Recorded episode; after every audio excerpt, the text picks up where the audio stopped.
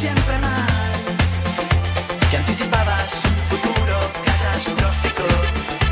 Hoy pronosticas la revolución sexual. Tú, que decidiste que tu amor ya no servía.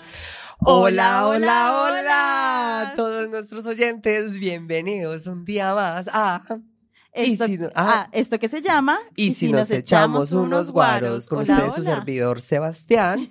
Hola, hola, mi nombre es Stephanie y aquí estamos. Y hoy tenemos una invitada muy especial. Tenemos a una invitada llamada Lucy, que es una psicóloga argentina. Y ah, bueno, Lucía, yo tan confianzudo, Lucy. Lucía, Lucía. ¿Estás Lucy, confianza? Lucy está perfecta. me, gusta, me gusta la confianza. Ya hay confianza, ¿verdad? Sí, Acá Bueno. es de Argentina, es un poco lejos, pero acá estamos. Aquí está lo que hace la modernidad, ¿no? Conectar Sí. Dos países tan lejanos. ¿Cuántas horas de diferencia habrán? eh? o sea, en, en un viaje, más de 10. Yo creo que O sea, si de más. Colombia Argentina acá está fueron- muy lejos. Sí, porque si, si de, de Colombia acá fueron 10 horas, yo me imagino que se deben de ser unas 13 más o menos. No, como 18, qui- 15 horas, no sé. yo bueno, no creo. lo sé. Bueno, whatever. Bueno, no importa. Bueno, No es esperen, esperen. Antes de comenzar cualquier cosa, después de 17 programas, Sebas, por fin, este, Por va, a ser, fin. va a Ay, ser nuestro, este va a ser nuestro número especial, porque por fin trajimos una botella de guaro.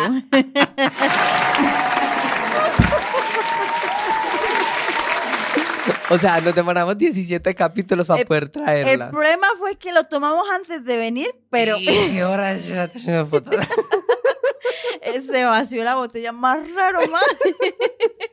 Lucy, te explicamos un poco. Es aguardiente eh, y, y en, en Antioquia le decimos guaro. En entonces- Colombia. En- no, en, en Antioquia, puntualmente, porque en otras partes le dicen aguardiente. El caso, whatever, el caso es que eh, es de allá de Antioquia donde nosotros vivíamos, bueno, donde yo vivía, y por eso, por eso el programa se llama Y si nos echamos unos guaros, o sea, un aguardientico de estos. Entonces nos vamos a echar un pajazo Se mental. parece, ¿Ah? se parece al vodka, al tequila, ¿qué se parece? No, al anís. Al Es anís, una es un- bebida es- anís. ajá. Es un licor anisado, sí, un aguardiente Horrible. Uy. Bueno, nada, recordarles a nuestros radioyentes que nos sigan en nuestras redes sociales aquí en Gensi. Y si nos echamos unos guaros, nos consiguen ahí mismo por Instagram, por Spotify, eh, por Twitch. YouTube. Ah, Twitch. Twitch. No, Twitch. Sí.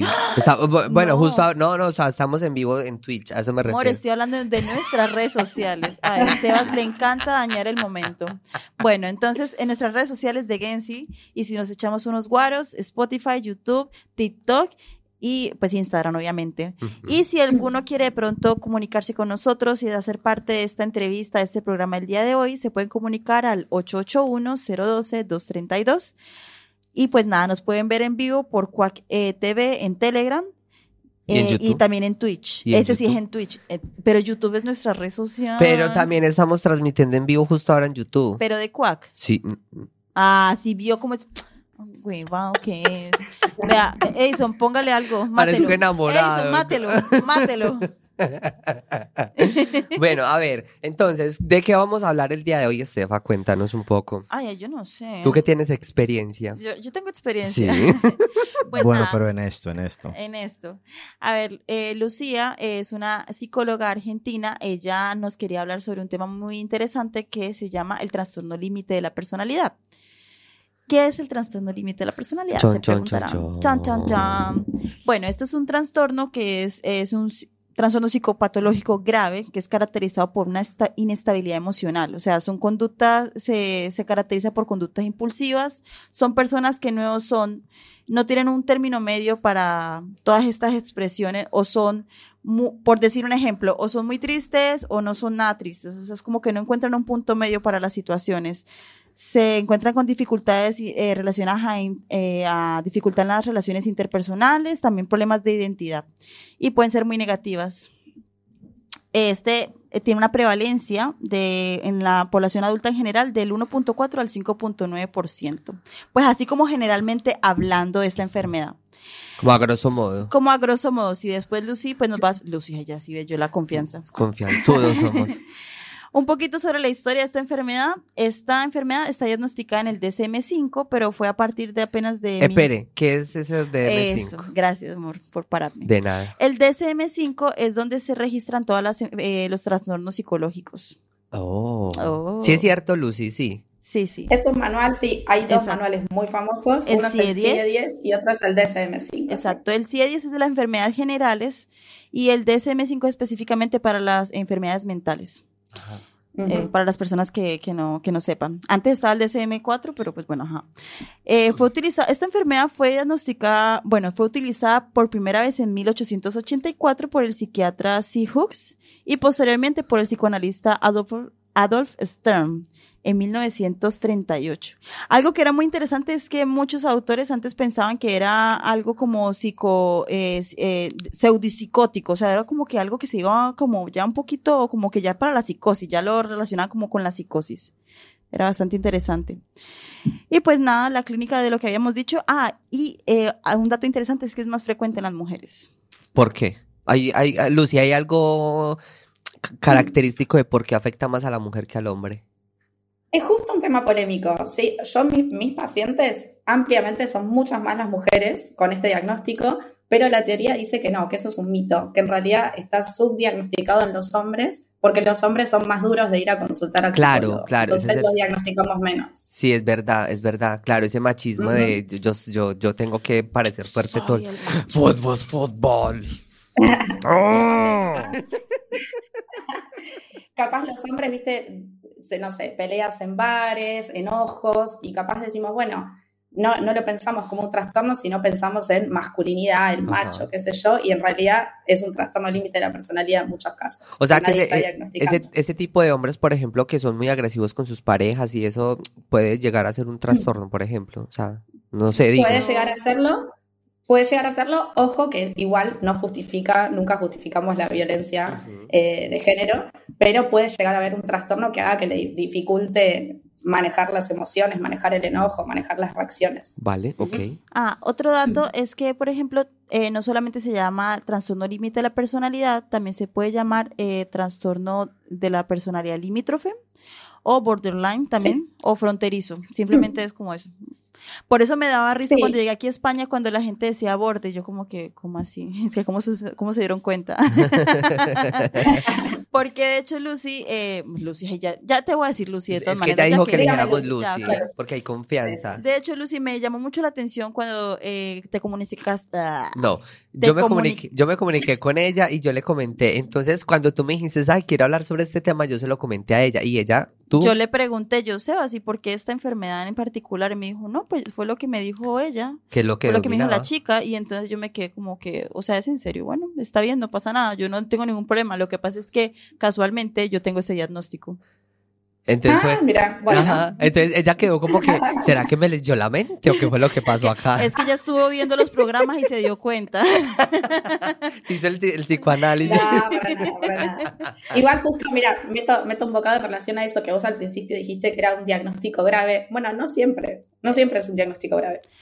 Pues, Así que vamos a hablarlo con mucha delicadeza. Ella para lo que lo sabe, ella la que sabe, listo. Sí, al me parece- comienzo puede ser grave. Bueno, no, si no se trata cualquier enfermedad mental, puedes llegar a ser grave. Bueno, cualquier enfermedad Sí, en por general. supuesto, por supuesto. Por eso dije cualquier. Pero bueno, sí, con, con tratamiento, con acompañamiento, se puede tener una vida muy buena. Bueno, comencemos desde el principio, Lucy. Eh, ¿Hace cuánto que te dedicas a esto? Eh, bueno, más que todo como a, a lo del TLP y todo esto. Claro, bueno, ya como psicóloga ya llevo varios años trabajando desde el 2015. Eh, la verdad que siempre trabajé en hospital, además de así en mi práctica privada, y es un diagnóstico que aparece mucho, mucho, mucho. Así que hace muchos años que atiendo sobre todo mujeres con este diagnóstico, pero en, los, en el último año eh, empecé a trabajar en internación, donde recibo, sí, hay sí casos graves de, de personas con este diagnóstico y con intentos de suicidio. Así que ahí fue que, que me interioricé más todavía. Y, y, por ejemplo, tú cuando empezaste en el campo de la psicología, ¿directamente te fuiste sobre el TLP o empezaste, digamos, una psicología general, por así decirlo? Porque claro, no conozco no, muy bien cómo es la rama general. Te cuento, te cuento. Uno cuando termina la carrera acá en Argentina, te recibís como licenciado en psicología y uno puede seguir muchos caminos distintos. De hecho, puedes trabajar en empresas, en, justicia, en cualquier lado. Exacto. Yo me metí en un hospital a hacer lo que se llama una residencia como Grey's Anatomy, que supongo que conocerán la serie. Sí, sí. Bueno, ¿Conseguiste un médico todo eh, lindo no? ah, yo ya tenía, yo ya tenía a mi esposo de antes. Ah, pero- pero sí. bueno, bueno. Igual, en salud mental, todas mujeres. Así que si querés conseguir un médico lindo, vas a O una médica difícil. linda. no Ah, y, pasa a- y aparte, y, apar- y aparte, eh, si es médico es, es lo más... pro- eh, Bueno, si es enfermero probablemente va a ser gay, entonces... Yo, allá es donde Puede también. estar. Yo pensé que decir que La si es médico es perro, o sea, que es mujeriego, porque suele, sobre todo si es cirujano. Hmm. Ah, o sea que... Ay, uy. Mira, yo hice muchas, muchas guardias de 24 horas en el hospital y nunca vi nada de, de- eso de que estén todo el tiempo todos con todos como se ve en la No, no. lo vi. Ah, ay, qué, fal qué, fa- qué falsos, qué falsos Sí, qué serie. Qué decepción. Qué excepción, Qué sí. De Ave María. No, pero a ver, normal, una guardia de 24 horas, eh, o sea, ¿quién va a tener energía Yo creo que para ya, eso? yo creo que ni me pondría a estar mirando los chismes. O sea, porque es que, a ver, es que, ay, este médico, no, no, no, que se me va, que me, me está haciendo este muchacho, que está haciendo esta muchacha por acá. es, es que una, una guardia de 24 horas, vamos, uf, Bastante pesado. si uno trabaja 8 horas y se quiere morir, Yo, Sí, sí, sí, a la sí. Hora que llego al trabajo. yo llego y ya estoy cansado. bueno, Hay una regla en las guardias que, que cuando tenés sueño, cuando tenés un espacio libre, te vas a dormir preventivamente, porque después podés estar con mucho trabajo. Así que espacio vacío, siesta. A mumir, Sí. sí, sí, total. Igual también les dan un espacio, porque yo estuve eh, charlando con un- alguien que está haciendo residencia y, y, o sea, le daban como unas horitas para dormir Mm. y eso. Bueno, entonces, Bueno, siguiendo. Sí, sí, sí. Siguiendo, siguiendo. Bueno, en el hospital este índice de residencia, la verdad que ves de todo. Así, muchos cuadros psicóticos, eso se ve un montón, sobre todo en internación. Eh, pacientes así que necesitan estar internados. Ves, eh, qué sé yo, bueno, trastorno límite de la personalidad es el- uno de los más frecuentes que ves. Después ves mucha ansiedad, gente con problemas para dormir, gente con duelos, con situaciones difíciles que tiene, ataques de pánico, se ve muchísimo, muchísimo. Eh, de todo un poco. Y mucho consulta de, de gente con problemas en los vínculos, que a muchos de esos pueden tener que ver con trastorno límite- de personalidad, otros no, otros tendrán otros problemas distintos. Justo, justo bueno, más adelante te quiero hablar un poco de eso, bueno, ya metiéndome también en lo personal de mí mismo, eh, el tema de los vínculos, o sea, pero bueno, más adelante lo, lo, lo, lo preguntaré. De pronto hablar como Bueno. un poco respecto más sobre la enfermedad. Es una enfermedad que puede que no sea tan conocida porque lo que más conoce la gente es ansiedad, depresión y eh, bipolar, porque oh, prácticamente lo utilizan como algo muy común. Es como que esta persona es bipolar, solamente porque cambia de, de- de rojo a negro en un momentico. Pero bueno, hablemos un poquito respecto como a la enfermedad, como para que los radioyentes puedan entender un poco de qué trata esta enfermedad, porque claro, lo que yo dije fue muy a grosso modo. Y pues qué mejor que alguien que ya tenga más experiencia en eso que hable sobre eso. Eh, ¿En qué consiste los, los, los síntomas principales de esta Bien. enfermedad? Yo creo que, que se está haciendo cada vez más conocido. Eh, vos decías, es verdad que estar deprimido se usa casi como un adjetivo en el día a día, ¿no? Ay, estoy ansioso y quizás lo dice alguien que no tiene en realidad ese diagnóstico. Eh, ahora, acá en Argentina se usa mucho decir border, ¿no? Eh, pero bueno, Aquí en España em, también. ¿sí? Bueno, Bien, lo bueno. utilizan cuando alguien supuestamente es muy serio con alguien. Es como que, ay, tú no eres cariñoso, ay, qué borde. Lo, lo utilizan así como Ah, ese adjetivo. Sí, o Mira sea, sí, lo acá- utilizan acá- mucho y yo me quedé como, ¿qué es eso? Vale, pero borde Acá lo- no por border. No, no, sí, claro, no. Yo, antes pensaba que era por eso y yo, ¿y cómo supieron Claro. que era borderline? Estás como muy atenta, muy atenta. Eh, no, acá muchas veces se usa para situaciones extremas, ¿no? Como hay que border, eh, así como adjetivo en el, día a día. Pero bueno, las pacientes mismas a veces antes de tener el diagnóstico vienen y me dicen, googleé, busqué en internet y me, me siento identificada con este diagnóstico. ¿Lo tengo o no? Te vienen con esa pregunta. Bueno, adentrándonos, el trastorno límite de la personalidad o borderline o border, el apodo más cortito, es lo que se, eh, es lo que se llama, eh, digamos, es un conjunto de características permanentes de la personalidad y estables que nos acompañan durante toda la vida, obviamente con algunos cambios. ¿Me escuchan bien? Sí, Sí, te sí. escuchamos bien. Perfecto. Eh, en general empieza en la adolescencia tardía o en la adultez temprana. A veces se ven algunos rasgos desde antes, pero no hacemos el diagnóstico en niños. Hacemos el diagnóstico más o menos, qué sé yo, a partir de los 18 años, una cosa por el estilo. Em, Pero es más porque sobre esa edad ya es, es que está desarrollado eh, en la persona, pues, como sus emociones o, o algo así. Claro, o sea, en general tratamos de no, son pocos los diagnósticos que se hacen, como yo no soy psicóloga de niños, así que no me quiero meter mucho ahí, pero tratamos de no poner un diagnóstico como muy definitivo en niños, porque la verdad que pueden cambiar, son, digamos, están en formación su, su psiquis, su personalidad, todo. Eh, en cambio, ya más llegando al final de la adolescencia, ya sí podemos empezar a, a ver ciertos rasgos que van a permanecer también en la adultez. Como la Y parte bueno, de los vínculos, eso- por ejemplo. Por ejemplo, y la clave, digamos, para nosotros decir, che, acá hay un trastorno, es que tiene que causar malestar significativo para la persona. No es algo que, bueno, porque todos nos vamos a identificar con alguno de los rasgos que, que vamos a nombrar ahora y después no me gustaría que la gente ande pensando, todos tenemos este trastorno. Em, Claro, exacto, porque bueno. hay mucha gente que se autodiagnostica, es como que, ay, me, me duele la cabeza, voy a mirar en Google qué dice, sí, Cáncer de cabeza. tengo cáncer Cáncer, terminal. cáncer. Exacto, Sí, sí, sí pasa, sí pasa. Sí, o sea, es como que simplemente dar explicación. Algo que, por ejemplo, eh, te decía lo de los síntomas es porque, por ejemplo, cuando a mí me hicieron el diagnóstico, hay ocho criterios que tengo entendido en el DSM-5 y si tú cumples con cinco en adelante, pues eh, ya te diagnosticas como una persona con TLP. Entonces, o sea, como hablar de esas, como de esos diagnos esos síntomas que, esos, no, ¿cómo es? Bien, vamos a, vamos a empezar a, a nombrarlos, vamos a meternos en eso. Eso. Eh, el, prim- el primero tiene que ver con una, eh, un temor al abandono real o imaginado. Ese es el Ajá, primero que ajá. nombra el DCM y es algo que se ve muchísimo, ¿sí? Eh, ¿Qué pasa con esto? La- las personas que tienen este, este diagnóstico están como muy atentas dentro de los vínculos a eh, esta persona se va a ir, me va a dejar, va a estar. Hay como una inseguridad como muy constante. Repito, no le pasa a todos, pero sí a algunas, algunas de las personas. Em, entonces esto lleva quizás a estas típicas preguntas. Lucy, eh, una pregunta, qué a- pena, yo te interrumpo. Tú, tú de Sí. pronto solicitas, pues ah, le diste como la, la, la URL para invitar a alguien al, a, a esta videollamada. Sí, ¿qué hago? ¿Qué tengo que hacer? No, no, no, o sea, pero sí se lo diste a alguien. Este, este, No. esta URL puntual, no. No se la diste a nadie. No, vale. No. Es que lo digo porque hay alguien que está entrando a la videollamada y no sabemos quién es y pues el problema es que entra y se, se, se te daña un poco la imagen. Entonces, bueno, nada, era eso, ya puedes seguir, perdón, perdón. Qué pena contigo. Vamos a- hay un problema técnico. Vamos a, a chequear. Por las dudas que no vayan. A ver, un minuto. Sí, porque igual, eh,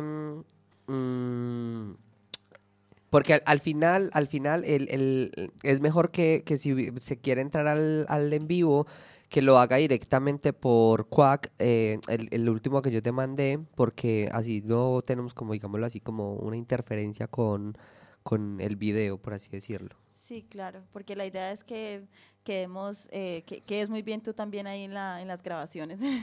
Claro. Igual con, los, eh, con la magia de la edición de, de nuestra community manager, pues. Como tiene que ser, muy bien. Exacto. Bueno, eh, bueno, sí, sigamos con, con lo del, estábamos hablando del primer ítem, que lo de la... Puede ser que haya puesto sin querer el otro, el, el- estoy pensando para, para no, hacer, no hacer lío ahora, que haya puesto por error, eh, que se lo haya pasado el que me compartiste último, pero ya está, no va a entrar más, ya a haber escuchado, no va a entrar Vale, más. sí. Vale, por eso no hay problema. Seguir, seguir. Podemos seguir. Muy bien, Listo. buenísimo. Entonces, eh, la persona con Bueno. este tema de abandono. ¿Qué puedo o no Bien, exacto. Que puede, puede estar o no puede estar es uno de los, de los síntomas posibles, ¿sí? Em, entonces, este eh, temor al, al abandono a veces lo vemos haber manifestado, ¿viste? Como en preguntas de las parejas como, vamos a envejecer juntos, no me vas a dejar, estás enamorado de mí, te vas a quedar conmigo, no como estas manifestaciones de inseguridad a que me vayan a dejar. Ajá. ¿Mm? Capaz que ya no son tan comunes por las caras que veo ahí. Acá se escucha mucho esto de, Sí, sí. de- La verdad es vamos- que la primera vez que me dijo eso, yo, yo me quedé con la psiquiatra, me, yo me quedé, no, o sea, hasta ese punto tal vez no, o sea, yo sí, claro, yo de pronto con algunas relaciones, porque no hay que pensar que solamente se trata de las relaciones amorosas, hay muchas relaciones que están las familiares, las de amistad y cosas así. Y claro, bueno, de pronto tan exagerado, claro, cuando yo me lo dijeron, yo me quedé como que no, yo no, yo eso no, no, no. De hecho, como detalle curioso, eso aquí se puede considerar manipulación. Sí, eso claro. está valorado como manipulación. El de no me Sí, vayas sí, a sí, dejar sí, y en todo el- Ojo, eh, no me vayas a dejar, sí, ya es más como una suerte de amenaza, ¿no? Uf. Yo lo, lo- lo que decía era más esta como inseguridad, como preguntas de inseguridad.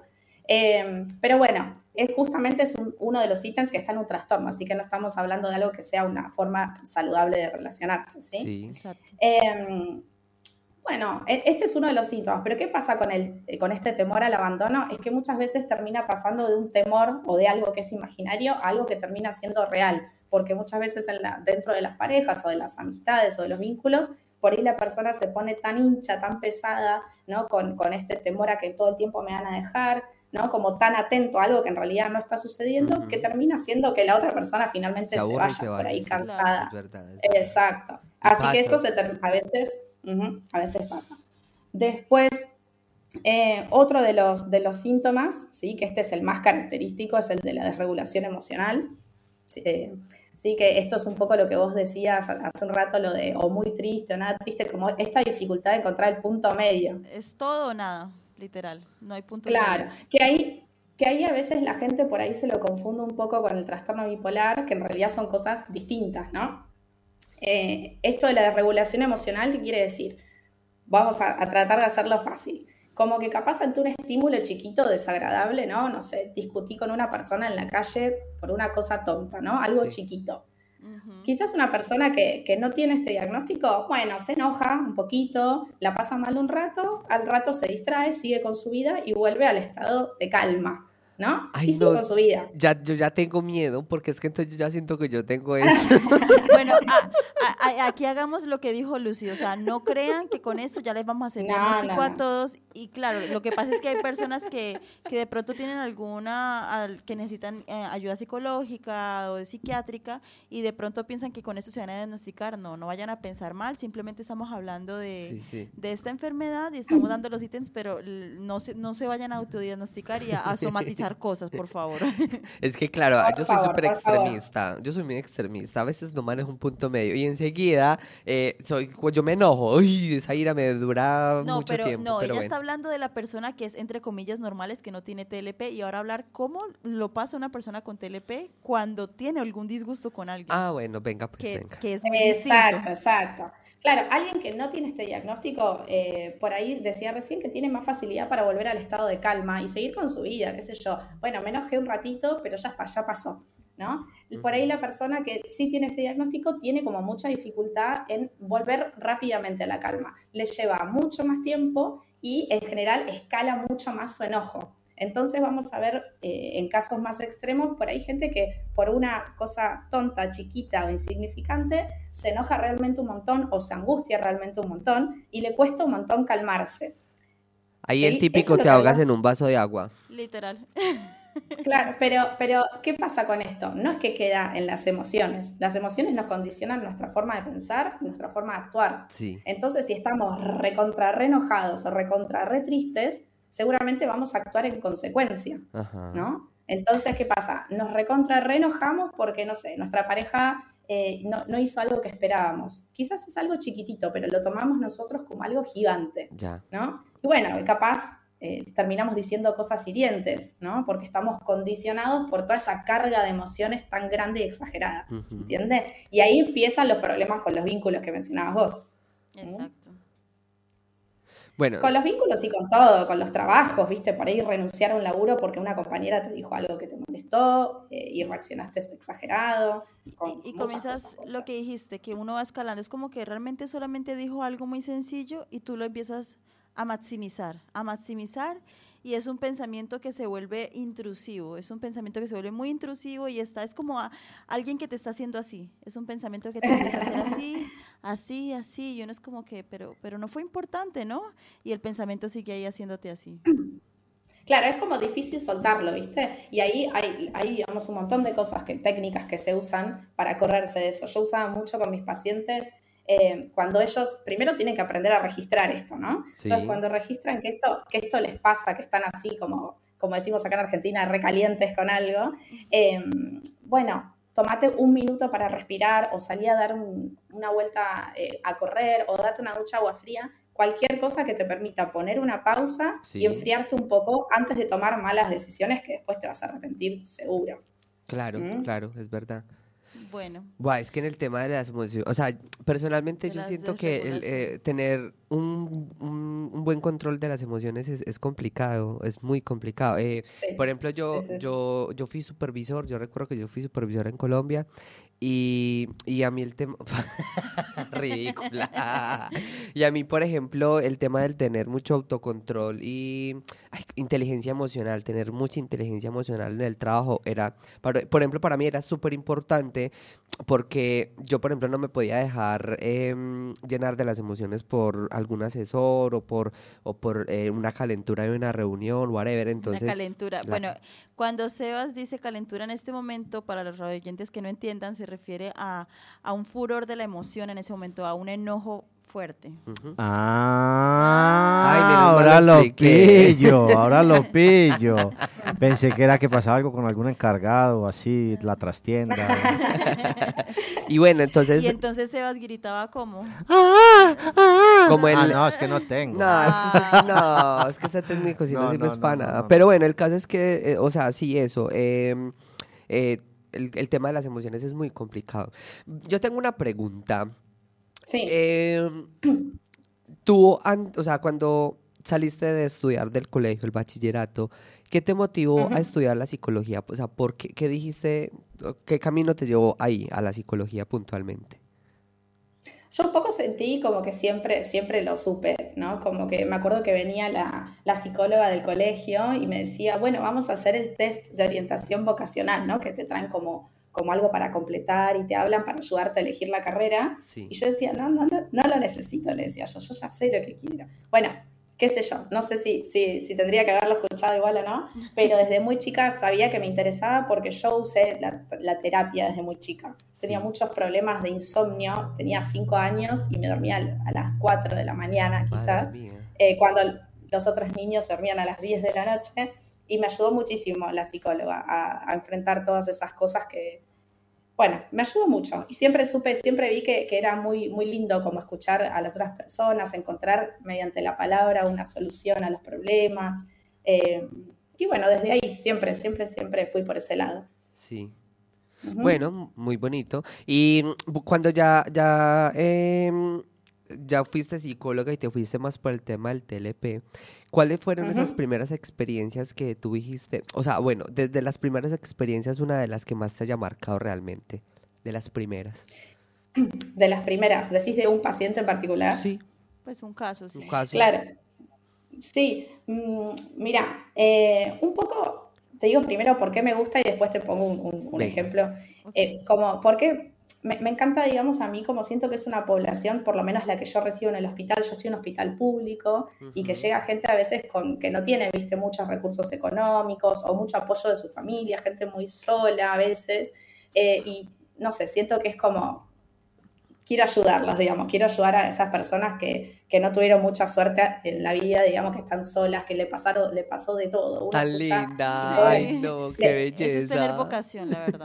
Eso es amar lo que haces, sí, eso es amar lo que Sí, haces. porque como psicólogo mucha plata no ganas, así que tenés que tener vocación sí o sí. Sí, sí, sí. Em, Te y invito a que te vengas para aquí.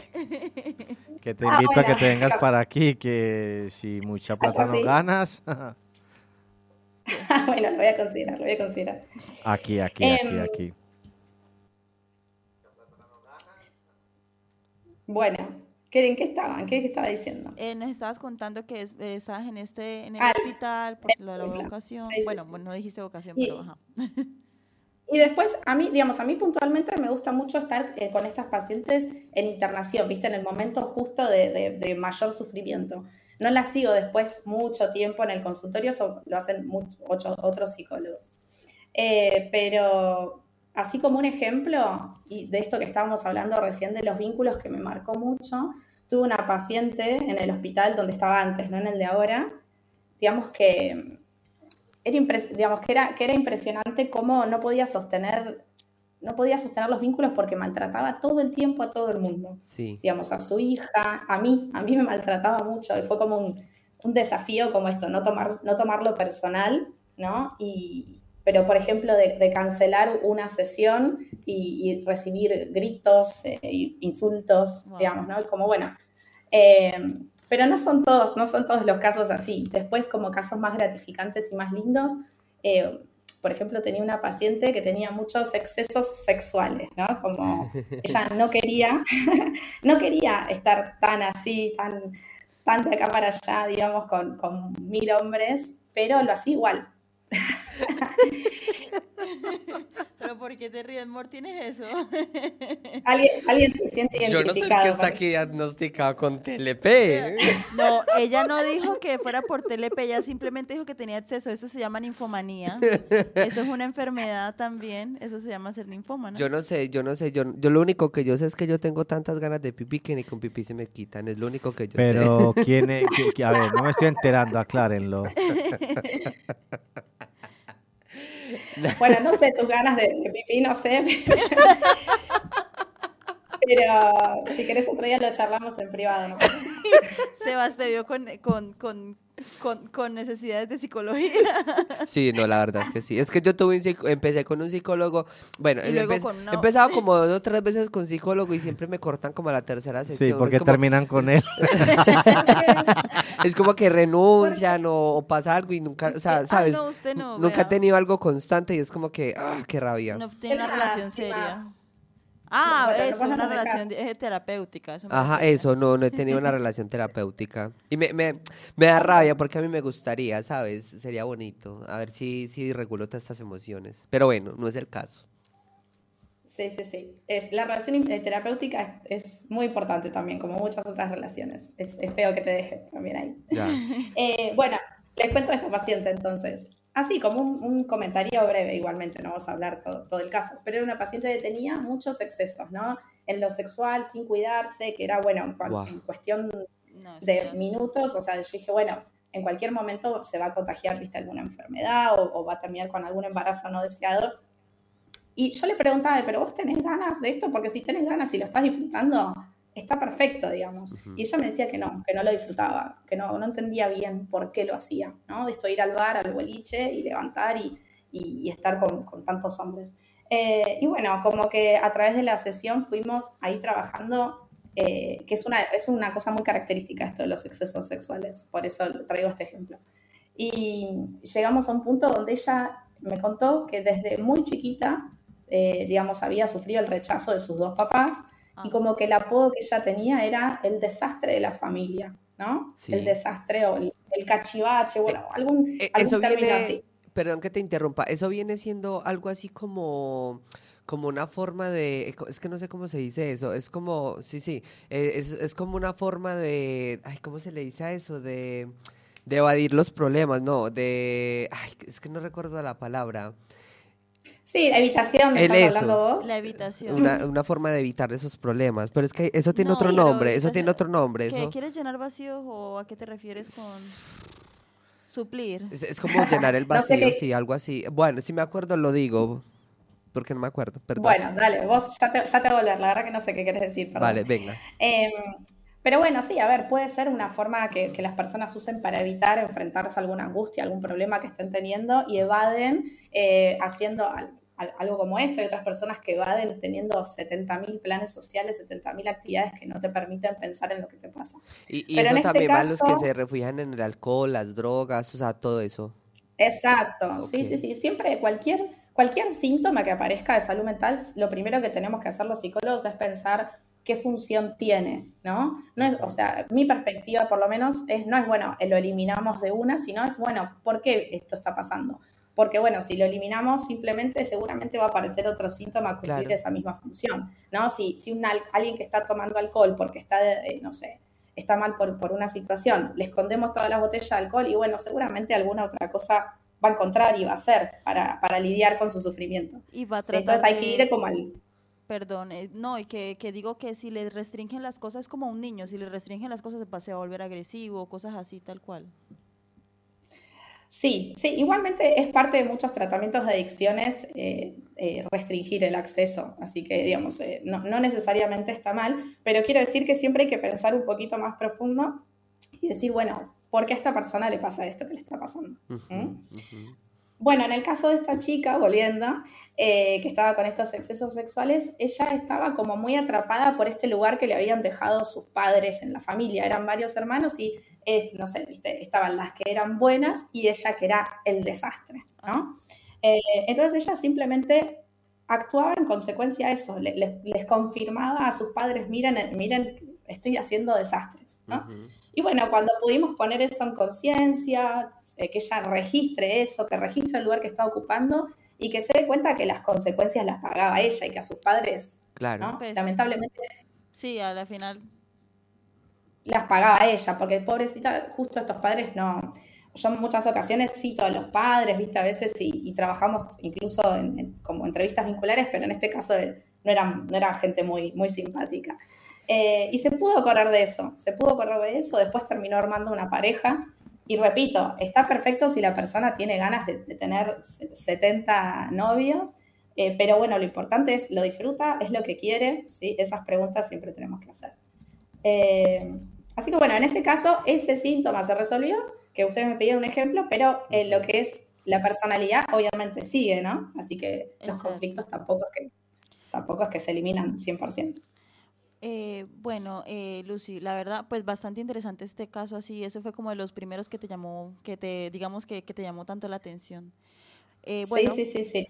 Eh, bueno, retomando como el tema de, de lo del TLP, eh, bueno, hay, ya nos comentaste como hay muchos casos en que los padres son causantes de muchos problemas mentales, pero diría yo como en modo de, de, de ¿cómo se dice? De... eh, Auto. De- no, de- no, de la palabra, hoy se nos están yendo muchas, Sí, sí, tomamos ¿verdad? demasiado guaro. Es el guaro no es bueno para la gente. No, no, no. En modo de, de, de cuando uno dice algo para que la gente sea consciente, ¿cómo se llama la palabra? He estado tomando mucho estos días. De que la gente lo piense, de, de meditar, de... Ajá.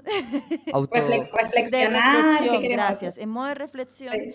es que eh, sí es cierto que muchas veces eh, nuestros problemas de infancia, eh, todos esos eh, malos momentos que pudimos haber tenido con nuestros padres, con nuestros amigos, lo que sea, familiares en general, sí es verdad que nos pudieron haber causado de pronto algún al- algo que nos dejó un- una herida, pero las Sí. personas no se deberían digo, no se debe, o sea, no se deberían escudar en decir, no, es que yo tengo un problema mental porque mi padre, mi madre, mis hermanos, esta persona me hizo esto.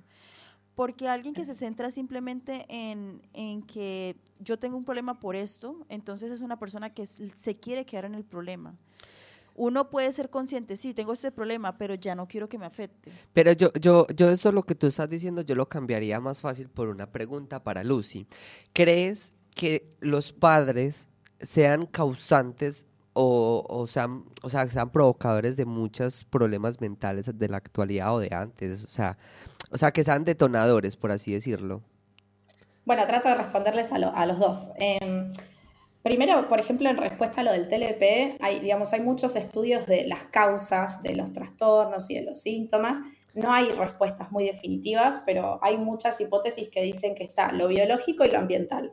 Los padres entran en las dos, digamos, en, en lo que le pasan genéticamente por herencia a un hijo y después en el ambiente que es la crianza, ¿sí? Eh, las dos cosas pesan, sí, sí, sí, totalmente, pero respondiendo a lo que decía Stephanie, está buenísimo no quedarse en esa postura, ¿no? Porque Sí. uno ve, como psicóloga, veo un montón de gente que, que dice, no, como, bueno, no, porque mis papás, y por ahí escuchás si tienen 40, 50 años, y decís, bueno, ya pasó mucho tiempo, Ya ¿viste? como Como haces tratemos de hacer... ¿no? Pero Tratemos, tratemos de hacer algo distinto, claro. Si uno se escuda en eso, como vos decías, quedás como en una parálisis toda la vida en una posición de queja, queja, queja, queja, que no te lleva a cambiar nada. Entonces lo que está bueno es, sí, no evitar, no negar, porque lo que nos pasó, nos pasó y es parte de nuestra historia y es una mochilita que llevamos y la vamos a llevar siempre.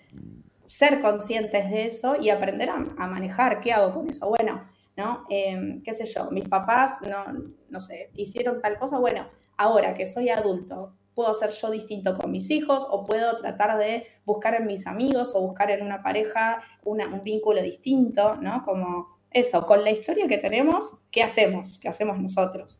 Pero sí, los padres igual sí son responsables de muchas cosas. Claro, claro, o sea, cosas. pero exacto, pero está en nosotros decidir si eso nos afecta o no nos afecta. Sí, no, claro, sí. Eh, Eso es como una reflexión muy importante. Bueno, yo creo Sí. que nos desviamos un poquito del tema porque para que sepa, eh, Lucy, nosotros somos súper desviados. Ay, sí. O sea, somos súper desviados, yo, o sea, yo, yo no sé si Está eso sea, yo no sé si me lo puedo autodiagnosticar o qué, pero yo tengo un déficit de atención impresionante. No, no, no, yo le decía por gay, porque es que esto es como tan maricón. No, mentiras, Los pero sí, desviados nos ahí. desviamos del tema. La cuestión es Desviados en todos los sentidos. en todos los sentidos. No, pero bueno, es que primero estábamos hablando sobre los ítems, eh, los ítems para poder hacer el diagnóstico del TLP, que yo dije que eran ocho y que con cinco de estos ocho se diagnostica. Y Lucy solamente alcanzó a hablar de dos, que el primero era sobre eh, lo de las relaciones personales, que son los apegos. La segunda es el- eh, la desregulación emocional. Y ahora sí, para que continúes, para que hables. Dale, seguimos, seguimos. Exacto. Me, me- me traes de nuevo al hilo, muchas gracias. Bueno, después eh, men- mencionamos el del abandono y mencionamos el de la desregulación emocional. Después, en cuanto a, a los vínculos, también tenemos otro de los ítems que habla de idealización y de evaluación. Eso. Dígame si suenan muy raras las palabras, pero básicamente es, ¿no? Yo estoy eh, en una relación con cualquier persona, ¿no? No hace falta que sea de pareja. Ajá. Esa persona hace algo, hace algo lindo por mí, o me cae bien, o me escucha, o me entiende, y de repente te digo, sos lo más, te amo, eh, nunca encontré a nadie como vos, ¿no? Esto también pasa en la terapia, sos la mejor psicóloga, me siento súper entendida por vos. Eh, de repente le cambiaste un turno porque, no sé, porque un día estuviste enferma y no fuiste al hospital y sos la peor peor. basura, sos una, una psicóloga que solo te mueve el dinero y no me querés atender, eh, ¿no? Como de repente caes a, a hacer la- la- lo peor de lo peor. De. Y bueno a eso se malo, observa, de bueno a malo en un momentico. Extremista al En un 100%. Extremos. sí, no imagínense, imagínense qué problemas trae esto a los vínculos, ¿no? Es como una montaña rusa, no solo en las emociones, como dijimos antes, sino también en, en cómo concebimos a las personas que estaban a nuestro alrededor. Entonces un día te, te compro siete ramos de flores y otro día te mando eh, a no comer sé. mierda. Exacto. Exacto. Eso es lo que hace Estefa sí, conmigo sí. cada semana. Yo no sé cómo me la aguanto. Sí, sí, lo que habíamos hablado, que no hay un punto medio, simplemente extremos. Claro, esto tampoco es que está todo el día pasando, ¿eh? No, No, es no. que todo el día, en, en todo el día en mis relaciones estoy eh, oscilando entre, entre, entre lo mejor y lo peor. En algunos momentos lo vemos, en otros momentos no, ¿no? Porque si no parece que las personas con este diagnóstico están todos los días como re desquiciadas y la verdad que no es así. ¿sí? Claro, y que desgaste de energía tan berraco. ¿Cuál sería el siguiente ítem, Lucy? A ver, el siguiente. Vamos a ver casi para seguir el orden. Bueno, el siguiente vos mencionaste al principio algo de sobre la identidad en tu introducción, eh, la introducción que hiciste. La identidad es, eh, es un tema importante en el trastorno límite de la personalidad porque es como que no es tan estable, ¿no? Eh, Viste que quizás una, alguien más o menos sabe, qué sé yo, qué club le, le gusta, si es que te gusta el fútbol, a mí no me gusta, pero bueno, o no sé si A mí me gusta de todo, literal. ¿no? Bueno, pues capaz que, bueno, está bien, te puede gustar mucho. Quizás tu identidad es que te guste todo, ¿sí? Está bien, no pasa nada, ¿no? Pero hay cierta estabilidad. Yo más o menos sé que me gusta la psicología, qué sé yo, más o menos sé que, qué sé yo, que la quiero a mi hija, por ejemplo. Hay ciertas cosas que son estables en el tiempo y que más o menos nos definen, ¿no? Pero em, lo que pasa quizás en, en el trastorno límite de la personalidad es que esa, esa identidad no es tan estable, es medio fluctuante, medio cambiante. Ahí ya van pescando que la inestabilidad es como lo que define medio todos los ítems que estamos nombrando, ¿no? Sí. Entonces, podemos ver que una persona capaz hoy es eh, fanática del heavy metal, del rock pesado y se viste todo de negro, cadenas, eh, ¿no? Pelo teñido de negro, eh, qué sé yo. Eh, y por eso un día se cae, ¿no? Me peleé con, con mis amigos con los que iba a ver los recitales y me hizo un amigo nuevo que le gusta el ballet, ¿no? Y me voy a ver ballet, qué sé yo. Estoy dando un caso bien exagerado, Ajá. pero... mm, Sí. pero se pueden ver como, como estas alternancias en los proyectos o en las características que nos definen. Y eso puede traer eh, como problema el no estoy tan segura de quién soy. Si vos me haces la pregunta quién soy o qué me define, como que puede ser un poco difícil contestarla, ¿no? Sí. Y eso nuevamente genera esta, esta inestabilidad, por- igualmente hoy en día todo el mundo cambia de trabajos, todo el mundo cambia de carreras, digamos, hay cierta inestabilidad que nos acompaña a todos hoy. Eh, pero bueno, esta es otra de, de las características, ¿no? Y que acompaña también el cambio de, de- de grupo de amigos, cambio de, de- de grupo de referencia, entonces también afecta las relaciones.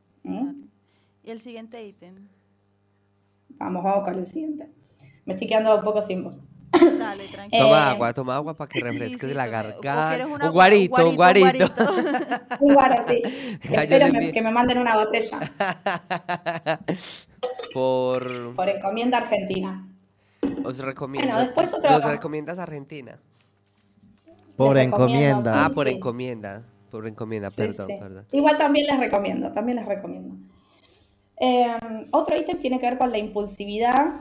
Se van dando cuenta por ahí que se relacionan todos con todos, ¿no? Como que si estoy desregulado Sí. emocionalmente, seguramente pueda llegar a tener algún accionar del que después me arrepienta, que quizás no reflexione tanto, que fue muy inmediato, ¿no? Eh, entonces, ahí veo caras, ¿qué pasa? No, no, no, no, eh, no, que pues no, la, la gente piensa que yo soy un poquito impulsiva y, y poquito no. Como dicen acá en España, poquito no, lo siguiente. Lo siguiente. Bueno, bueno, sea, es, es sí. uno de los ítems, sí. Sí, la, A veces lo sí vamos a ver ese lo cumplo 100%. Ese sí, lo tildamos, lo- check. Em, a veces lo podemos ver en cosas riesgosas, ¿no? Como, no sé, manejar súper rápido en el auto, por ejemplo, o esto que hablábamos de, de tener sexo sin cuidado o, o- o más cantidad de la que desearíamos. Em, qué sé yo, a veces puede ser, ser impulsivo en cuanto a que no pienso mucho en las respuestas que le doy a las otras personas, ¿no? Y me puede traer Yo problemas siento que están eso. describiendo a Eh, Stephanie. no, no, es que me está- sí, técnicamente sí me están describiendo, pero bueno, ahora que dices eso A ver, de no pasa- estábamos hablando de Stephanie. Sí, estamos hablando de Stephanie. Bueno, de hecho, de hecho, eh, sí lo que pasa mucho con esta impulsividad es, por ejemplo, cuando dicen, ah, es que tú eres, a mí me tratan de que soy muy imprudente, porque hay veces digo lo que me, lo primero que se me viene a la cabeza y es como que, pero es porque yo soy así, es porque no, no, no tengo tantos filtros, porque simplemente es como que pensé tal cosa y, ay, no, eso se te muy horrible, es como, pues no sé, o sea, por ejemplo, les hago el ejemplo de una amiga que se puso a hacer, utilizar esa- unas aplicaciones que, que supuestamente te crean un hijo artificial, ¿no? Y entonces utilizó fotos y en una se parecía muchísimo a ella, que es que, ay, mira, ¿cómo sería mi hijo? Ay, igualito, y ay, que no sé qué. Y entonces, claro, era igualito a ella. Y entonces, que, ay, pero tiene como cara de estúpido. Yo digo, Sara, tiene, sea, Sara, o sea, literal, tiene tu cara. pero yo no. Pero mi intención no era decirle que tenía cara de estúpida, mi intención era decirle que porque tiene cara de estúpido si tiene tu cara. O sea, Sara tiene cara de estúpida. O sea, supuestamente, Eso según ella, acabas de decir, eso fue lo que ella dijo. Vale, Es que, ay, vale, pero tiene cara de estúpido. Sara, tiene tu cara. Ya. Mm, Esperemos que Sara no esté escuchando este momento. No, ojalá que lo escuche porque ella me ama de todas maneras. Bueno, sí, Bien, la bien. impulsividad. Y como Bueno. dijiste, puede ser cosas que son muy riesgosas y otras cosas que pueden ser simplemente como decir Claro. algo. Esto de sin filtro, como vos decís, se escucha un montón, ¿no? Como que, y bueno, a veces el sin filtro puede estar buenísimo porque puede ser un- una persona que es honesta y que, y que sabes que no te va a mentir, pero el sin filtro también a veces puede dar lugar a comentarios por ahí medio hirientes o que, o que lastimen otras personas cuando la intención no es esa. Exacto. Por eso siempre yo aliento a esto, eh, especialmente a registrar cuando hay algún momento donde uno está medio alterado, lo que sea, alterada, como bueno, siempre hacer esta estrategia de la pausa para enfriarse, pensar un toque antes de decir algo que después nos podemos arrepentir. Pero, pero bueno, sí, ese es uno de, uno de los Sebas me está mirando como, como, me siento, sabes, que Lucy en una terapia de grupo y que todos me están mirando como que, Estefa, te entendemos. Stephanie, sí, si eres así. Stephanie, mira, escúchala. Esto se llama intervención en toda regla con usted, señorita. Y la lista ahí. Ah, ya entiendo Bueno, todo. Más bien sigamos, más bien No, la sigamos. verdad, la realidad es que como ella cumplió años ayer porque Lucía no lo sabía, este es su regalo. Estamos haciendo una intervención a lo grande.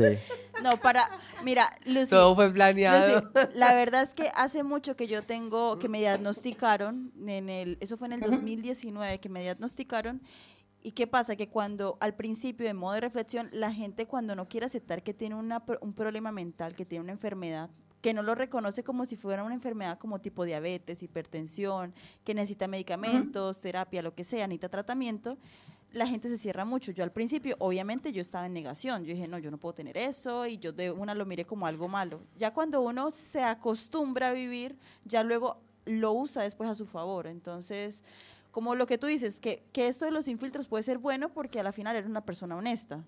Y sí, sí es verdad que muchas veces quedo mal por lo imprudente que soy, pero, pero claro, uno aprende a utilizar esas cosas a, a su favor. Entonces, realmente, por eso cuando se me dijo, no, pues yo no tengo que estudiar nada, no me tengo que preparar para nada en este programa.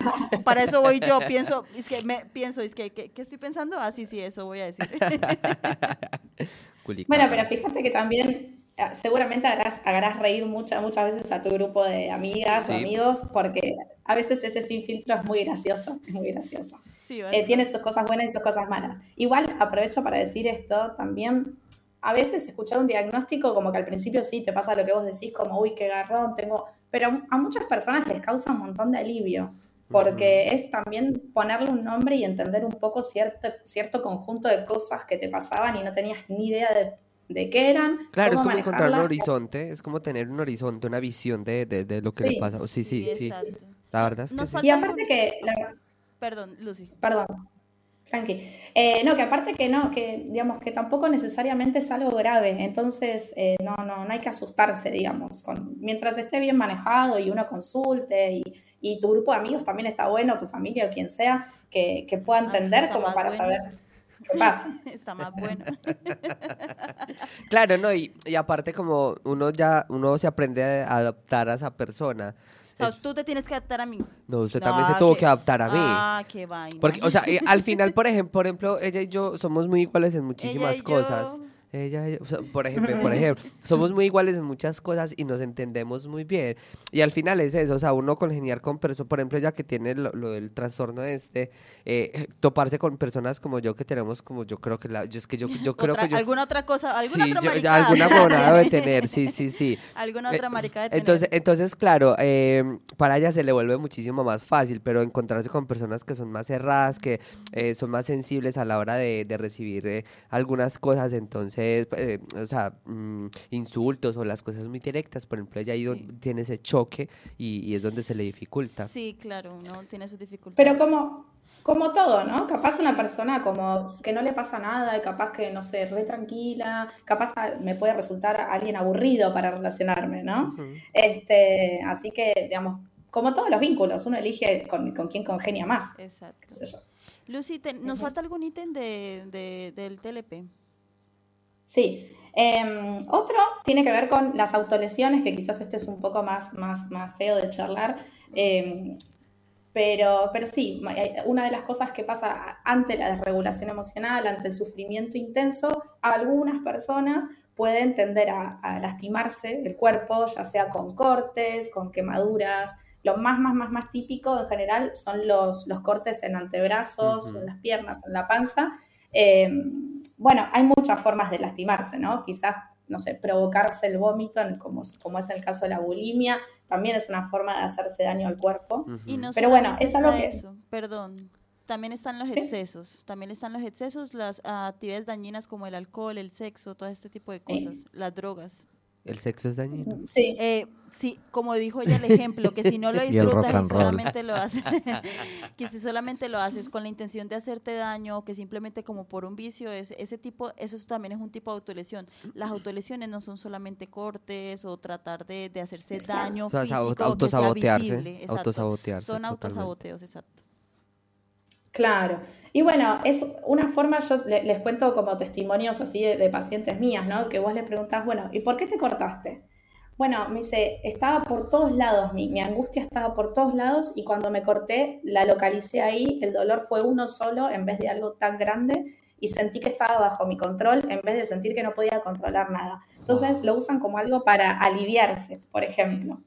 Guau, yo nunca lo ¿No? había visto desde esa. Wow, yo no, nunca de había hecho, hay visto. diferentes perspectivas, porque este tema ya eh, adentrándonos todo lo que son las enfermedades eh, eh, psiquiátricas, eh, hay mucho, mucho tema por abarcar y creo que deberíamos hacer un por dos, porque ya se nos está acabando el tiempo, No, de no, hecho. podemos seguir. No, sí, No, no, claro. sigan, sigan, sigan, sigan. porque- No. O sea, me refiero al aire. Sí, o sea, a ver. Sigamos, tú Sigan, tranquila, tú no te sigan. preocupes. Ok, bueno, no, yo digo es porque, o sea, seguimos hablando, Sí, no, sí. no, no tenemos corte de tiempo. No. Stephanie, que sí, por Dios, sigue.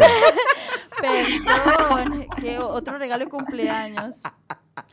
Eh, cumple de nuevo. es que, o sea, a mí me sorprende porque, o sea, tuve a alguien cercano que, por ejemplo, se cortaba em, y, o sea, yo que no tenía esa necesidad de aliviar, digamos, es- es- esos, esos dolores o lo que sea, yo decía, pero ¿por qué? O sea, me parece muy ridículo, eh, o sea, meter, someterse a ese dolor, no entiendo el motivo. Y claro, tú mencionándolo así, realmente me das como, como, como una visión diferente y es como, ay, coño, tiene mucho sentido. O sea, el cerebro, el la, perspectiva es todo, ¿no? Como que uno puede entender un montón de cosas como, y esto que de la pregunta por la función que les decía, como qué función cumple. Después otras pacientes les alivia, por ejemplo, ver una marca en su cuerpo, ¿no? Como la cicatriz después. Pero esto de, de localizar un dolor que está emocional, como re disperso, re grande, re inmanejable, en un punto. Ajá. Otra paciente, por ejemplo, eh, vomitaba, ¿no? Me decía, me, me ponía el ejemplo, es como explotar un grano y sacar eh, el pus, la pus, no sé cómo se dice. Eh, entonces me vacío de, de todo, de, todo, de todo lo malo que no puedo descargar de otra forma. Era una paciente que tenía muchas dificultades para hablar con otras personas, entonces no podía descargarse charlando, que quizás es lo más saludable, ¿no? Eh, hay muchas, muchas formas, sí. El tema es que, bueno, cuando ese recurso se vuelve habitual y estamos en un problema, porque, porque es peligroso Claro. cortarse y lastimarse. ¿no? También, yo sí escuché el caso de una chica que me llamó la atención que dice, muchas veces es que siento un dolor tan interno que, que, que quisiera quitarme, no sentir ese dolor. Muchas veces uno solamente puede sentir un dolor al mismo tiempo, entonces como que me termino haciendo daño cortándome en otro lado para sentir este dolor y no sentir este dolor que, que, que no sé Claro. cómo, cómo calmarlo. Entonces Claro, también son exacto. diferentes formas de, de, de aliviar el dolor, como habías dicho, pero es porque no quiero sentir este dolor que me, que me siento que me, me pone en el pecho. Eso me acuerda una vez un- una imagen que vi por ahí en Facebook que decía víctima de tu propia mente. Eh, o sea, el cerebro, el cerebro, eh, o sea, es tan, es una máquina, no sé, tan poderosa que mire todo lo que le puede causar a una persona. O sea, como le puede tener tanto autocontrol, también le puedes controlar totalmente sus, sus hormonas, sus, sus, absolutamente todo. Eso me parece muy, muy impresionante, Sí, la sí, sí. De hecho, hay, es un capítulo aparte, todas las enfermedades, eh, digamos, todas las formas de, de sintomatizar a través del cuerpo, ¿no? La gente que tiene psoriasis, la gente que tiene, digamos, co- condiciones digestivas crónicas por los nervios, digamos, por, o por que es su manera de, de manifestar, eh, qué sé yo, lo que en realidad está en un plano psíquico, ¿no? Sí. Eh, eso es otro, otro tema aparte, pero sí, un montón.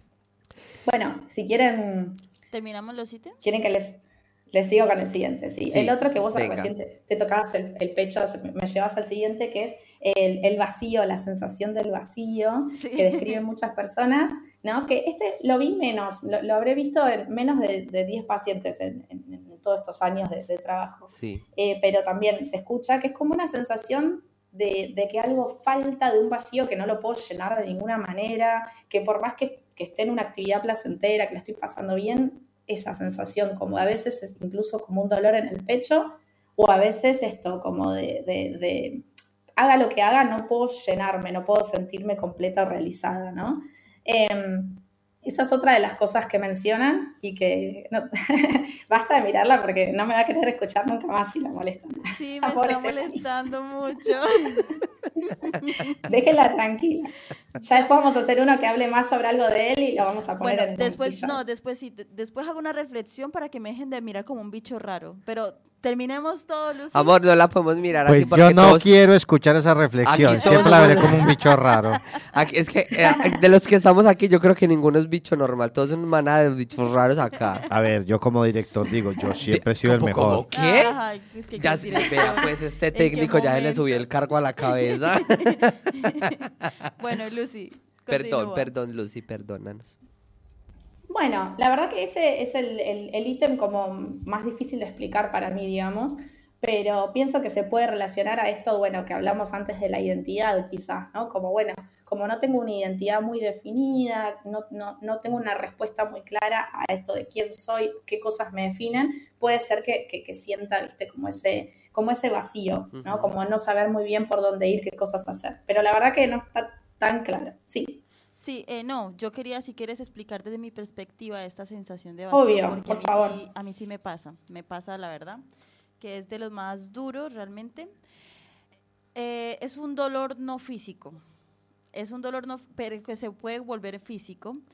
Más que todo, por lo menos en mi caso, siento que el pecho me duele literalmente. Para esto, obviamente, se tiene que utilizar fármacos porque tienes, empieza a somatizar dolores, un dolor que no, no, o sea, sí es mental, simplemente es mental.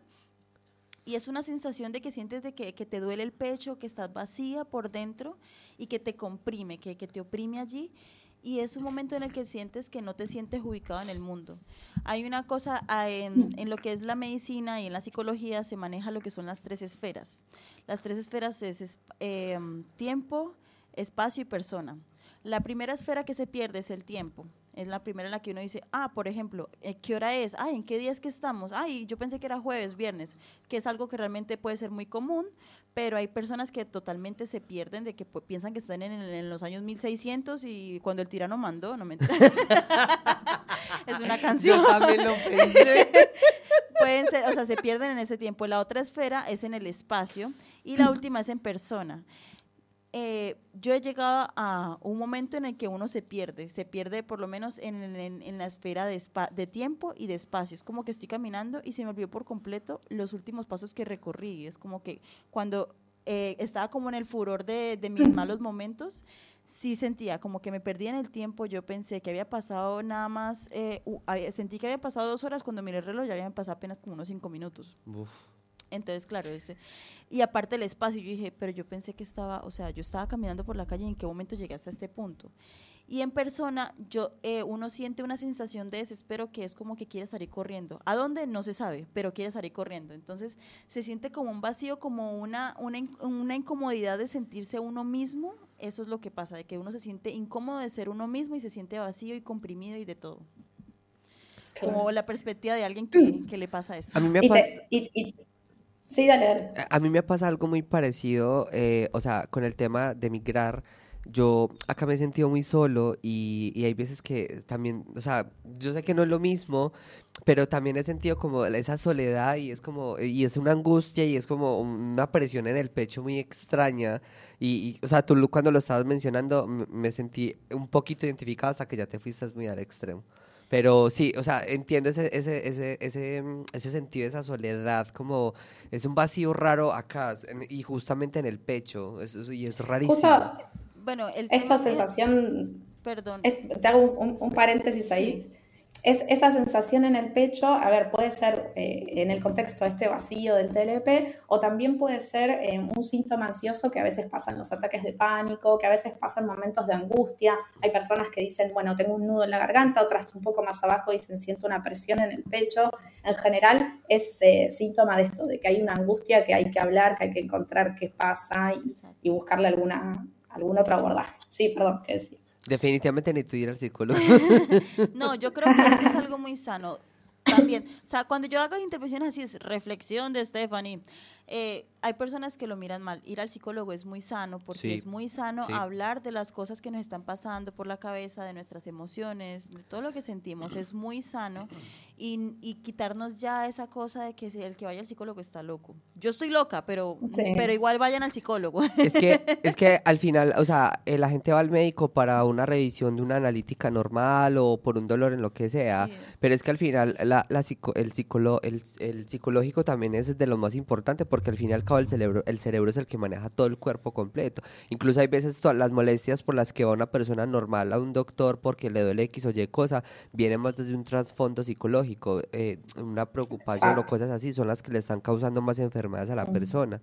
No, y bueno. Aparte que es, es que es muy lindo, es muy lindo ir al psicólogo, Sí. porque en general si encontrás un buen profesional, hay, hay, yo hablo de esto a veces, digamos que hay, a veces hay problemas de encontrar el psicólogo correcto para uno, pero si vos encontrás un profesional con el que te sentís cómoda o cómodo, es lindo ir a terapia, porque es un espacio donde no te importa nadie más que vos, hablas puramente, digamos, es como un espacio egocéntrico Ajá. donde podés descargar todo lo que te pasó en la semana, en la vida, y no, digamos, no, en, qué sé yo, en un grupo de amigos charlamos por turno, bueno, contame qué te pasa a vos, que Claro. después te cuento. Al, al psicólogo vas a hablar de vos y es, es como debe ser, y es, eh, es, es- a mí me resulta lindo y placentero. Ay, qué rico, Obviamente hay cosas me, que son- ay, me da como ganas, ay, Hombre, mucho más cuando se Bueno, sienten cómodos. Sí, Sí, cuando se sienten cómodos es importante porque claro, lo que tú habías dicho, así mismo como en las relaciones personales, uno no todo el mundo se siente bien con un, un profesional de psicología, porque de pronto, primero porque no todo el mundo tiene la misma especialización, porque hay diferentes ramas de la psicología, está la, pues las que yo conozco, la clínica, la familiar, la, bueno, hay un montón de, de adicciones y cosas así, hay diferentes, ¿no? Entonces cada quien debe asistir a la, a la con la que se siente más cómodo o cómoda y, y, pues nada, o sea, tratar de como conectar con una buena relación terapéutica es importante porque, ay, no, es que ese psicólogo yo voy, pero ay, no, pues que yo siento que él no me entiende, no me entiende, esa, no, esa, no, entonces voy como por ir, pero a la final no te estás haciendo ningún bien, o sea, la idea es uno, si uno conecta con una buena relación terapéutica, pues ve, sigue, sigue asistiendo. Claro. Tengo una pregunta, Lucy, ¿ya terminaste ahí de, de, de contar como el No, punto? que- Por- quería por- decir algo más de, de lo, de lo Listo. que dijo. Termínalo y me acuerdas para hacerte una pregunta que me parece muy interesante. Viste que vos recién, Stephanie, decías esto de que a veces de desorientarse quizás en el tiempo o en el espacio, eso Las también tiene un nombre Sí. que tiene que ver con la disociación, Eso. ¿no? Los episodios disociativos son otro de los síntomas, el último que, que- que- que voy a nombrar. Yo creo que Eh, a mí- eso, todos los estoy diciendo. A mí, que yo, he tenido, ¿eh? Los episodios disociativos no son solo el trastorno límite de la personalidad. Eh, yo eso me ha pasado alguna vez, digamos, eso también lo puedo contar de mi experiencia personal, ¿no? Como quizás estar caminando en la calle y de repente medio no acordarte muy bien a dónde estabas yendo, en qué calle estabas, si estabas yendo para acá o para allá, ¿no? O, o una sensación tal vez de desconexión o con el propio cuerpo o con el entorno, ¿no? De, de no, de, no, ent- de no entender muy bien. Hay gente que lo experimenta como una sensación de estar soñando despierto, ¿no? De mirar alrededor y decir, parece un sueño. ¿no? Eh, o hay gente que en casos, esto sí nunca me pasó, pero lo cuento como lo describen los pacientes, eh, que se ven como desde arriba, ¿no? Esto pasa a veces en los tipo ataques de de, pánico. lo que dicen desdoblamiento astral, que a veces lo, lo mencionan. No conozco, no conozco ese término, pero es como que en vez de, de- de ver para adelante el entorno, la persona siente que se está viendo a sí misma desde más arriba. Uy, eso es ¿no? horrible. Eh, Sí, eso es horrible. Claro, esos, bueno, estos son estos episodios disociativos, ¿no? Como de, de cierta eh, ex- extrañeza o de no entender bien, ¿no? Como de desorientarse. Eh, he tenido una paciente que, que se subía al colectivo, le- a veces le pasaba arriba el colectivo y quizás terminaba en cualquier lado, digamos, lejísimos de su casa, sin saber bien dónde estaba y cómo volver. En algunos casos son más tranqui, como esto de, bueno, sentirte rara cinco minutos y después volver a, a- a lo habitual, pero en algunos casos pueden ser más, más complicados. Eh, yo creo que ahí ya describimos bastante, bastante todo, Wow. todos los ítems. Queda uno más, pero es medio repetitivo, pero no, no hace falta. Sí. Bueno, según ese autodiagnóstico tengo TLP. No, no, no, no. Recuerda que hay muchas cosas que se pueden parecer, diagnósticos que se pueden parecer. Sí, sí, sí. De hecho, O, o capaz que uno tiene, capaz que uno tiene uno o dos, pero recordemos que para decir, che, tengo este diagnóstico, Cinco. tienen que ser por lo menos cinco. ¿sí? exacto, exacto. ¿Y si Cinco- tengo cuatro y medio? No, no se puede. no. Tiene que ser cinco, cinco o hasta ocho. Cinco o hasta ocho. Yo lo cumplo diez. Ah, no, amiga. Usted hay que llevarlas para allá donde están los amarrados de blanco. Em, bueno, hablamos, hablemos un poco respecto a lo que es el tratamiento. Lo que No, tra- espere, No, espere. ah, la pregunta, Sí, ¿verdad? Que le íbamos a primero recordar. la Ah, es cierto. Qué, qué mala memoria. Bueno, eh, antes de hablar como a, a un tratamiento, incluso lo podrías ahí como eh, asociar, yo quería preguntarte, dentro de todos los casos que tú has tenido trabajando con personas con TLP, ¿alguna historia que donde la persona haya tenido una transformación muy significativa o haya sido que tú digas como, wow, me gusta mucho dónde estaba y a dónde llegó y, y lo bien que está, por así decirlo? ¿Para bien o para mal? Para bien, no, no, en Ah, este caso para bien, Ah, porque para mal se seguro hay muchos, pero me quisiera hablarlo más en, en- en lo positivo, porque en lo malo pues está el suicidio, los que les tocan internarse, whatever, no sé bien cómo sea, pero prefiero más lo, lo bonito en este yo caso. sí me era transformando, no mentira, ya. ya, demasiado el yo, demasiado el yo. Mira, ahora me viene, me viene un recuerdo de un paciente que fue el primer, mi primer paciente, mi primer, primer paciente como psicóloga, Sí. fue él. Eh, no sé si es la mejor transformación de todas, pero bueno, me agarras de, de sorpresa, así que es el que me viene a la mente ahora. Sí.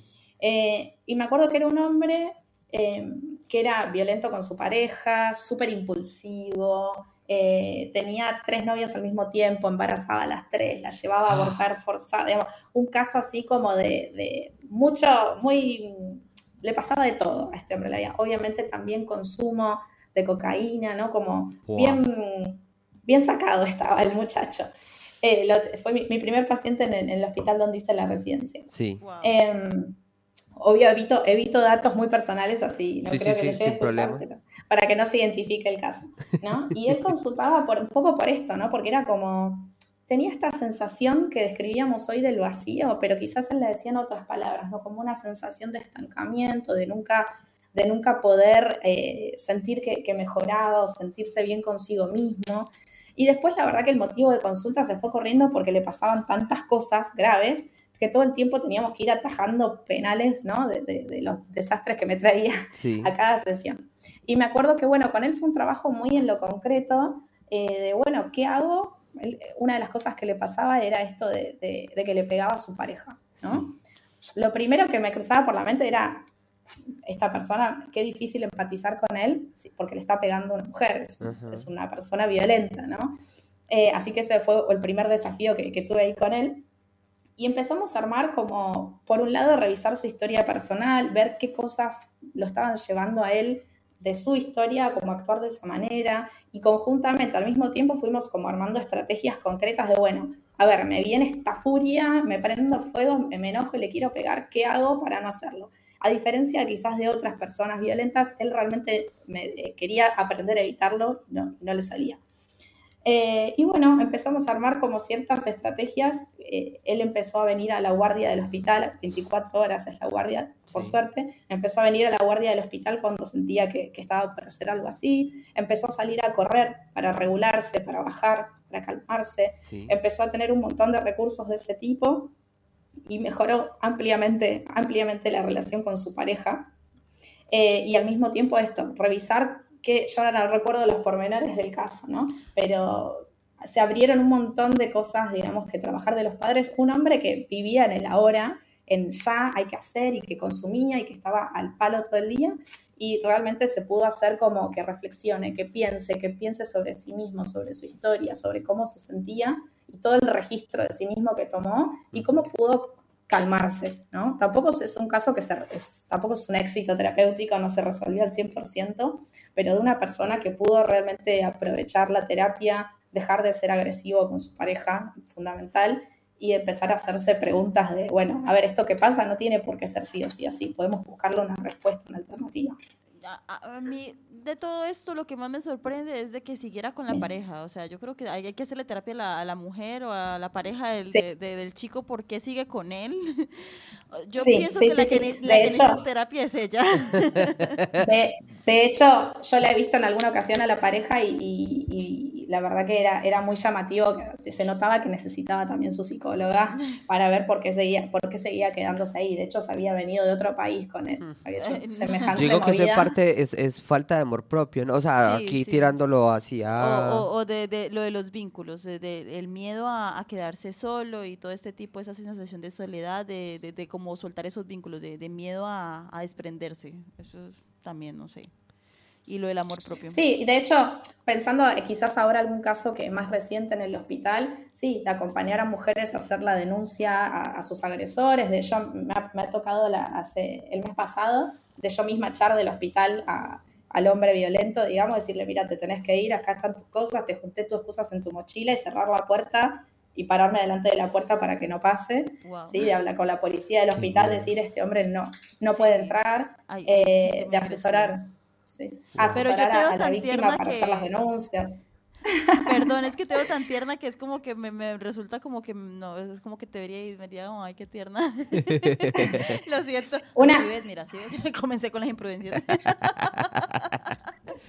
No, está bien, está bien. Mucho, muchas veces me pongo un personaje en el hospital. De hecho, con mi compañera yo le digo que ella hace de policía mala y yo de policía buena. Y cuando quizás ella me falta, me toca a mí ponerme en, en firme, en mala. Y es un personaje que no se me da muy bien. Ya. Pero cuando llega la, cuando es necesario lo hacemos también. Ya. Bueno, ahora sí hablemos respecto, como para ir cerrando. eh, eh, ir cerrando, eh, lo del tema así como, digamos, a grosso modo, lo del tratamiento, de, cómo se debe tratar este tipo de, de, trastorno. Justo, justo yo le quería, bueno, va sobre ello. En Instagram, que yo también puse la, pusimos la cajita de respuestas, alguien nos preguntó que si tiene una solución o por lo menos algo que para que ayude a que pase menos, tipo pastillas o un tratamiento, y si hay tratamiento, más o menos cuánto puede tardar una persona en mejorar. O sea, un promedio, porque cada persona obviamente es diferente. Interesante palabra que usaste, mejorar. Sí, eso empecemos por ahí. No es algo que se cure, no es algo que desaparezca, como muchas cosas en salud mental. Eh, hay algunas cosas que son transitorias y que sí desaparecen, pero hay muchas cosas que nos acompañan toda la vida y la clave no está en desaparecerlas, sino en aprender a manejarlas lo mejor posible. ¿sí? Así que sí, lo mejor sería una combinación de abordaje, en los casos más que lo necesiten, de abordaje farmacológico por parte de un psiquiatra y de psicoterapia por parte de un psicólogo. No todos necesitan medicación, algunos sí, otros no. La verdad que la medicación ayuda mucho, eh, se usa, por ejemplo, estabilizadores del ánimo para, para regular un poquito mejor las emociones, estar más tranquilo, menos impulsiva, ¿sí? Eso es muy útil.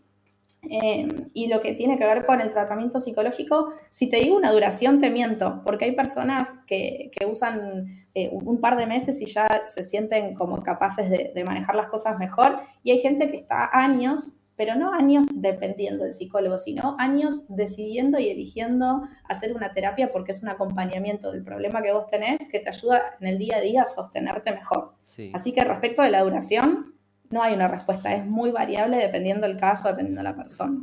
Yo quería decir Y en algo cuanto, sí, No, Obvio. perdón, en cuanto a lo de la, eh, a lo de la terapia, eh, que hay una terapia que supuestamente es específica para el TLP que se llama terapia cognitivo-conductual. Sí, si querés te, te cuento eso.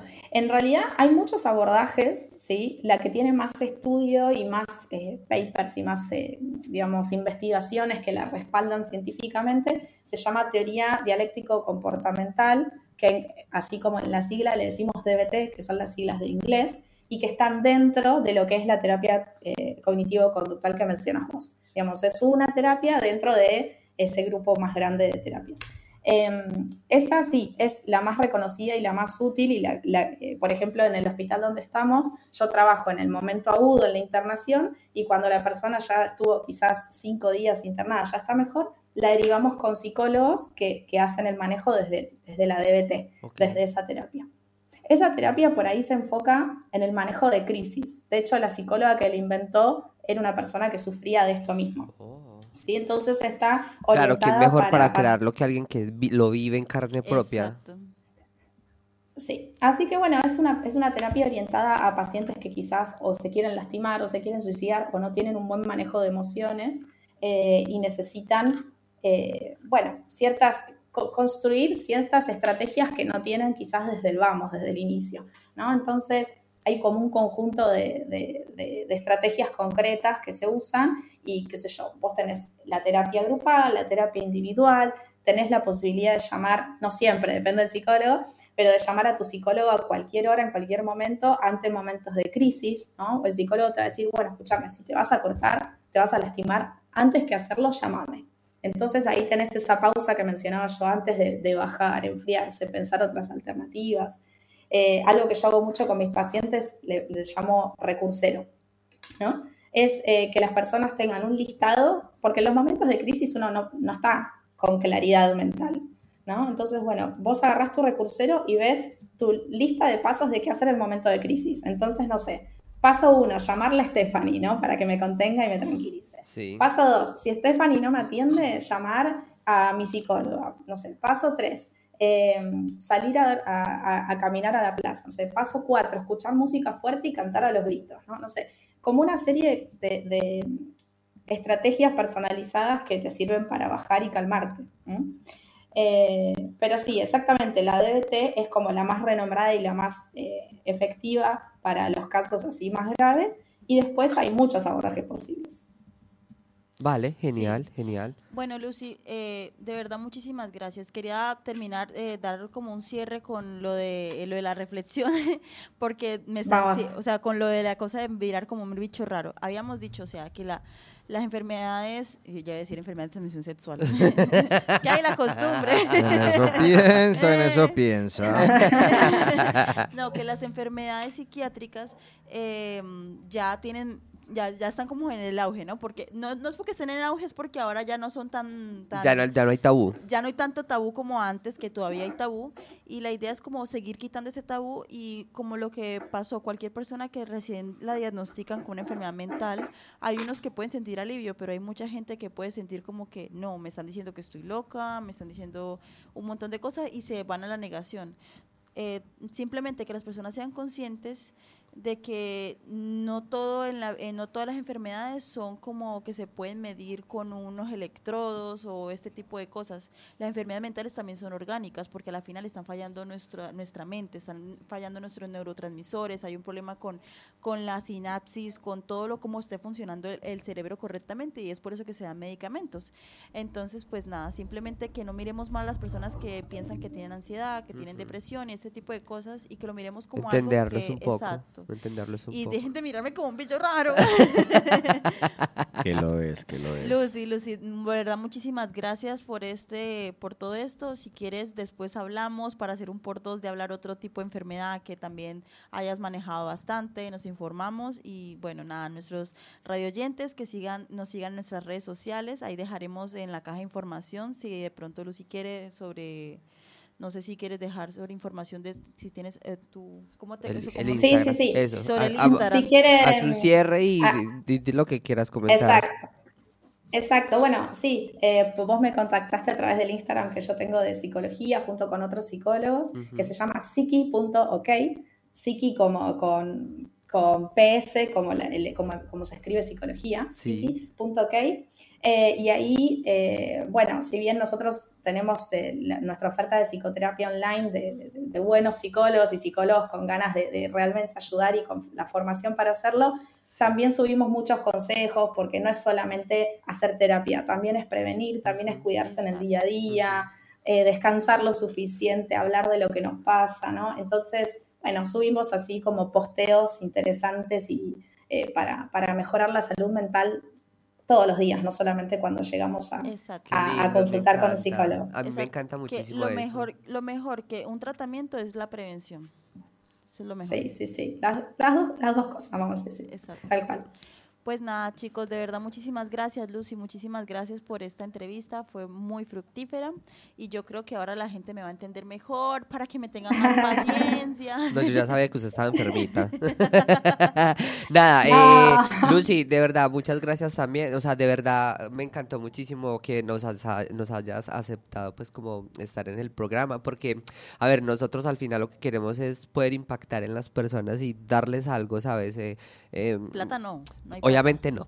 Eh, pero, sa- sabes, llegar a las personas con cosas tan importantes como esto. A mí, por ejemplo, el tema psicológico me parece muy importante al día de hoy y, y poder transmitirle a las personas este espacio me parece muy, muy, muy lindo y muy importante. Y nada, muchas gracias por, por haber aceptado. Si, si queda alguna duda de algún oyente que se quedó con algo que quizás no, no se entendió o lo que sea, nos puede mandar un, un mensaje por Instagram y, y, bueno, tratamos de contestar lo que haga falta. Claro, y nosotros igual vamos a estar eh, reposteando eh, tu cuenta y cositas que vayas subiendo en el, en el, en el Instagram de nosotros para que pues más personas también los vayan conociendo y ta- nada, se vayan Exacto. metiendo eh, en el, en el campo. Bueno, eh, Bueno, gracias nada. a ustedes también.